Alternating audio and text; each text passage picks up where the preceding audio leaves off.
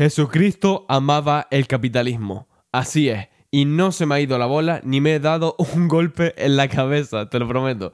Ahora entenderás por qué Jesús era capitalista. Y aunque seas ateo, podría ser interesante el preguntarse, ¿Jesús era realmente un socialista? Pues, a ver, si el socialismo no es nada más que ser amable con otras personas, entonces podrías pensar que la respuesta es sí. Pero algunos capitalistas son amables también con otras personas. Probablemente John D. Rockefeller, el cual ya le hemos dedicado un episodio exclusivamente a su vida, regaló más dinero que cualquier otra persona en la historia de la humanidad. Y él era un capitalista de los grandes. También Bill Gates, a pesar de su controversial influencia, ha regalado, junto a personalidades como Warren Buffett, gran parte de su fortuna a obras de caridad. Para obtener una respuesta acertada a nuestra pregunta sobre si Jesucristo es socialista, hay que definir primero que nada qué es el socialismo. El socialismo es la concentración de poder en las manos de élites gubernamentales para lograr los siguientes objetivos. La planificación central de la economía y la redistribución radical de la riqueza. Cosas que Jesús jamás exigía ya que sus enseñanzas jamás promulgaban dichos objetivos.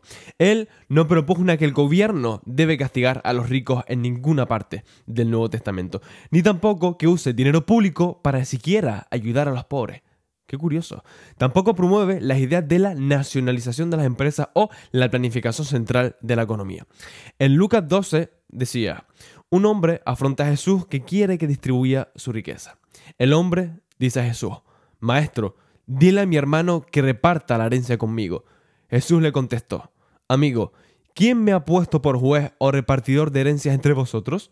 Y luego reprende al hombre por estar celoso de su hermano. ¿Y qué me dices de la palabra del capital y los intereses? Pues dice así. Estaba la gente escuchando a Jesús y les contó otra palabra, pues se hallaba cerca de Jerusalén y ellos creían que el reino de Dios estaba a punto de manifestarse. Así que les dijo, un hombre de familia noble se fue a un país muy lejano para recibir la investidura real y regresar después, es decir, que lo iban a hacer rey. Antes de partir, llamó a diez criados suyos y a cada uno le entregó una cantidad de dinero, diciéndole, negociad con este dinero en tanto que yo regreso. Pero como sus compatriotas lo odiaban, a espaldas suyas enviaron una delegación con este mensaje. No queremos que este reine sobre nosotros, sin embargo, él recibió la investidura real. A su regreso mandó llamar a los criados a quienes les había entregado el dinero, para saber cómo habían negociado con éste. Se presentó, pues, el primero de ellos, y le dijo, Señor, su capital ha producido diez veces más. El rey le contestó, eso está muy bien. Has sido un buen administrador, y porque has sido fiel en lo poco, yo te encomiendo el gobierno de diez ciudades. Después se presentó el segundo criado, y dijo, Señor, tu capital ha producido cinco veces más. También a este le contestó el rey, igualmente a ti te encomiendo el gobierno de cinco ciudades. Pero luego se presentó otro criado, diciéndole, Señor, aquí tienes tu dinero lo he guardado bien envuelto en un pañuelo por miedo a ti, pues sé que eres un hombre duro, que pretendes tomar lo que no depositaste y cosechar lo que no sembraste. El rey le contestó, eres un mal administrador, y por tus propias palabras te condeno. Si sabías que yo soy un hombre duro que pretendo tomar lo que no he depositado y cosechar lo que no he sembrado, ¿por qué no llevaste mi dinero al banco? Así, a mi regreso, yo lo habría recibido junto con los intereses y dirigiéndose a los presentes, mandó, quitadle a este todo el capital y dádselo al que tiene diez veces más. Ellos le dijeron, Señor, pero si ya tiene diez veces más. Y él decía, es cierto, pero yo digo que a todo el que tiene se le dará más. En cambio, al que no tiene, hasta lo poco que tenga, se lo quitará. En cuanto a mis enemigos, los que no querían que yo reinase sobre ellos, traedlos aquí y matadlos a mi presencia. Parece que es más similar a una parábola que promueve el capitalismo antes que el socialismo, ¿verdad? Cierto es que Jesús habló de la dificultad de que un hombre rico entre a los cielos, que a mi parecer es la peor excusa que se ha inventado la iglesia para que tú le des su dinero y que encima estés contento por estar pobre. Pero, ¿qué decía Jesús? Que lo malo no es el dinero, sino el amor al dinero, lo que dice el Nuevo Testamento que llevará al mal. Jesús nos advertía que no deberíamos poner la adquisición de dinero y de posesiones materiales por encima de nuestras propias vidas espirituales y morales. Esto significa que mientras adquieras tu riqueza de forma moral, es decir, a través de transacciones voluntarias en el libre mercado, no vas a tener inconveniente con entrar al cielo. Es solo cuando robas y comprometes tu moral individual en busca de posesiones materiales que encontrarás muchísimas dificultades para entrar en el paraíso.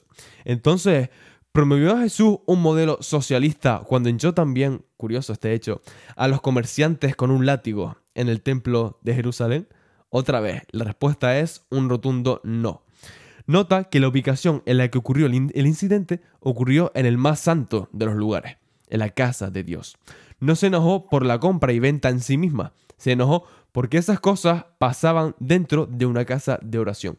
Jesús nunca jamás echaba a un comerciante de un mercado o de un banco.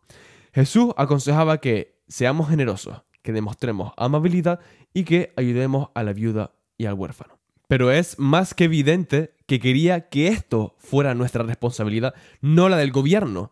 Cuando Jesús se refería a ayudar a los pobres, se refería a nosotros voluntariamente que ayudáramos a los pobres, no el gobierno tomando nuestro dinero por la fuerza. Considera también la parábola del buen samaritano. Esta seguramente la conocerá. Un viajero se encontró a un hombre a un lado de la calle. Este individuo estaba golpeado, lo habían robado y además estaba medio muerto.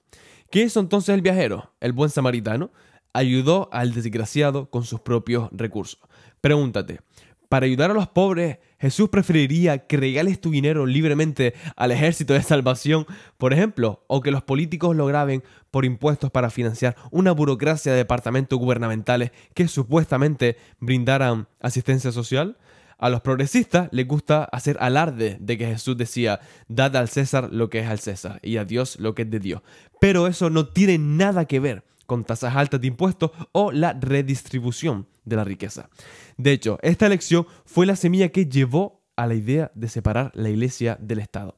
Sin duda, no fue lo mismo que decir que lo que el César dice que es de él es así, sin importar cuánto exige o para qué quiere utilizarlo. Así que no hay evidencia de que Jesús fuera mínimamente socialista. Y hay muchísima evidencia de que Jesucristo apoyaba los libres mercados. Además de la parábola del capital y los intereses, Jesús ofrece su parábola de los jornaleros contratados en una viña. En ella, un amo contrata a jornaleros para recoger uvas. Hacia el final del día, se da cuenta de que necesita más jornaleros para acabar dicha tarea. Para contratarlos, convino que les pagase a ellos un salario diario por solo una hora de trabajo.